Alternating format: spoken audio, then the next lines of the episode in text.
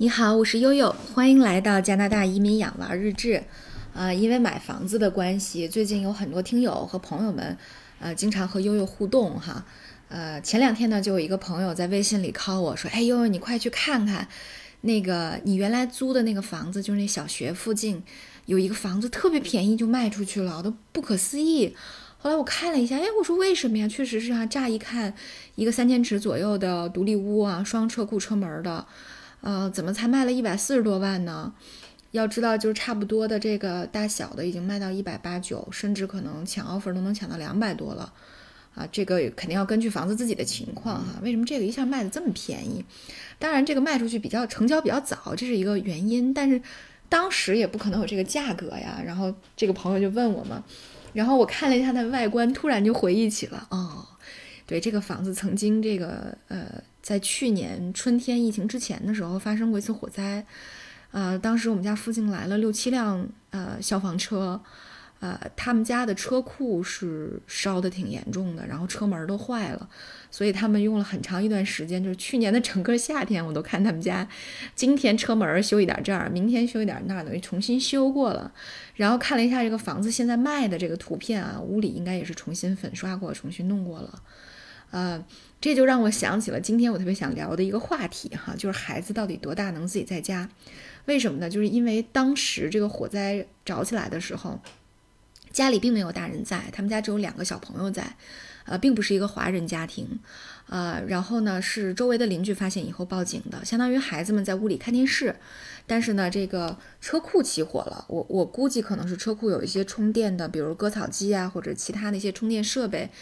我我们猜测哈，是由于这个电路短路造成的火灾，对，但是孩子们并没有发现，所以最后是邻居给报的报的警，然后最后烧的呃还可以吧，就是没有造成特别大的财产损失，那小朋友呢也没有这个生命安全的这个影响，也没有受伤哈，哎，这就让又想起来了，就是其实很多华人的家庭在刚一来加拿大的时候，那别的。嗯，那个邻居啊、朋友啊，出于好意，都会特别提醒一下，说加拿大是不允许十二岁以下的儿童自己单独在家的，呃，或者是自己回家的哈，呃，然后我记得当时呃刚把奥斯卡送到学校的时候，我还问过老师类似的问题，我说，哎，因为我们家离学校很近，我可不可以让奥斯卡自己回家？老师刚呃，就老师答复我的是啊，没有问题。If you feel comfortable, you can。就如果你觉得你你你觉得舒服，你觉得没问题的话，当然是可以的。那当时我就很讶异，说，哎，这跟我的朋友给我的忠告不是互相矛盾的吗？对，再结合这个火灾的这个房子的案例哈，然后。我就专门因为这个事儿，然后我就专门搜了一下各大的公众号和 Google 上关于，呃，加拿大对于孩子啊具有什么样的行为能力的一个年龄的界限。后来我就发现啊，确实学校说的是对的，因为呃，从加拿大或者是安大略，具体到安大略来说，它是没有严格的法律要求说到底孩子多大能够自己回家啊，能够自己在家里。啊，但是呢，就是他会给一个建议，是说，比如十二岁到十四岁以后啊，才能够让孩子独立在家。那过小呢，可能就没有呃这个能力去触发一些突呃去这个处理一些突发事件。哎，我觉得这个就挺有意思，这个有点像呃让我让我想起了这个我们小的时候哈，我可能第一次独自在家是呃五六年级的时候，有有一个暑假，我妈妈因为呃。这个胆囊的一个小手术要去住院，然后我爸要去陪他，所以我就自己在家了。然后那个时候也有选择说可以把我送到奶奶家或者姥姥家，但是我觉得哎，我可以自己尝试一下哈。但是现在回想一下，那个时候差不多也是十二岁前后，可以自己热点简单的饭菜，对，可以呃自己处理一些简单的问题了。啊，而且那时候又有邻居帮忙，所以实际上问题不大哈。但是呢，在加拿大，大家也知道，就是大伙住的还是相对比较独立一点的。那如果有类似于比较紧急的情况，比如说报警铃突然响了，可能小孩儿很难，就是他除了学校告诉他们，如果你家的警铃或者学校的警铃响了，你要逃到户外去。除此之外，他们可能也没有其他的处理能力啊。那呃，我记得。呃，在我们家大洋回国出差的时候，我就给奥斯卡和小珍珠做过类似的培训。呃，比方说，我会问奥斯卡，我说：“奥斯卡，如果妈妈在家里晕倒了，失去意识了，你也叫不醒我，那你怎么办？”然后奥斯卡就说：“嗯，那两个办法吧，一个就是说，啊，我可以给爸爸打电话，那另外呢，我可以去旁边邻居家叫人。”哎，我说这个基本上能够及格了哈。啊，对，他说对对对，然后学校呢也会教他们怎么来打九九九这种报警电话。他说，但是当时我的英文还不是很好，我担心我说不清楚，所以我想我可以找邻居来求助。对，那对于小珍珠来说就比较困难，小珍珠当时只有四岁多嘛。呃，大洋第一次回国那个出差的时候，后来小珍珠我就问我说，那小珍珠你也够不到那个呃门上的那个插销啊，你是打不开大门的，你你怎么去求助邻居呢？然后小珍珠想了半天，说：“嗯，那我可以在微信里找到姥姥的微信，给他打打手机，或者找到爸爸的微信，给他打那个微信电话来求助。”啊，我说行，那反正你们大概知道在紧急情况下怎么求助就可以了。所以这个我觉得还是挺重要的哈。那在加拿大，其实除了安大略以外，应该呃还有其他的省。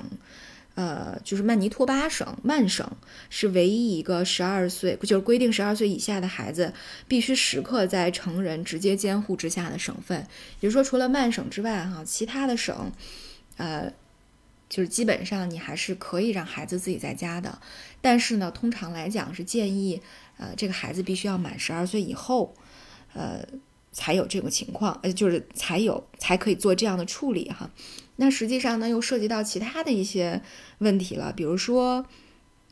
这个，嗯，比如说到底，呃，什么情况下可以让小朋友，呃，去就是自己过夜呢？这又是另外的一个，呃，这个，呃，另外的一个，呃，情境了，对吧？因为自己过夜还是挺还是挺危，就是还是会有很多不安全的因素。或者说是有很多因素，他可能在夜晚处理不了的，啊，其实呢，在加拿大呢是要求十八岁以下未成年人的过夜是必须有成年人陪伴的，比如说你的监护人或者监护人的亲友，呃，都是可以的，呃，那另外呢，就比如比方说还有一些坐公交车呀，啊，等等等等。对吧？那像这种情况呢，其实都是没有法律的严格要求，但是呃，都会有一个公众普遍认可的年龄。比方说刚才说的出呃，这个独自搭公交车最好是满十二岁啊。那还有呢，就是这个嗯，几岁可以在家里照顾弟弟妹妹啊？这个呢是大概普遍认知是最好在十六岁以上啊才能够独自在家照顾弟弟妹妹。也就是说，他可以作为一个成年人来看待了哈，所以实际上呢，这就是考虑到，真的是我们在生活中还是有很多水电火利器等等等等的这种安全隐患啊，所以实际上把啊太过年幼或者是自理能力不太好的孩子独自留在家里的，呃。呃，不安全的因素哈，所以这个还是尽量大家不要操作，因为确实在国内也能够看到很多的新闻，比如说父母不在家哈，把孩子锁在屋里睡觉，两个人出门了，然后孩子找不到父母，就要从窗户里爬出去，造成过很多这种高坠或者是。啊，差点高坠被邻居救了，各种各样的新闻，呃，大家可以说是屡见不鲜哈。所以实际上还是应该提升各方面的这个安全意识。虽然说在加拿大也没有相关的立法啊，但是可以看到民众比较高的警觉意识，还是使很多的风险规避在我们的生活之外了啊。那么。对，然后除此之外呢，就是也提醒大家，可以在家里进行一些安全警示或者是演习这样的方式。我有的时候也会，呃，在我和珍珠两个人在家的时候逗小珍珠，比如故意趴在床上不跟他说话了，闭着眼不看他，哎，他大概是知道怎么个情况。比如说他会最后说说妈妈，你要是再不理我，我就要给爸爸打电话了，类似这种。因为他有的时候知道我也是经常会。啊，跟他进行安全演练的哈，所以其实这些游戏也好，或者是小小的这个生活中的演习也好，也可以多跟孩子搞一搞哈。所以在这里呢，也提醒大家，呃，一定要注意呃各方面的这种生活中的安全隐患和孩子足够年龄才可以承担的一些呃这个呃学习和生活任务好，那今天呢，我们的节目就到这里，感谢大家的关注，我是悠悠。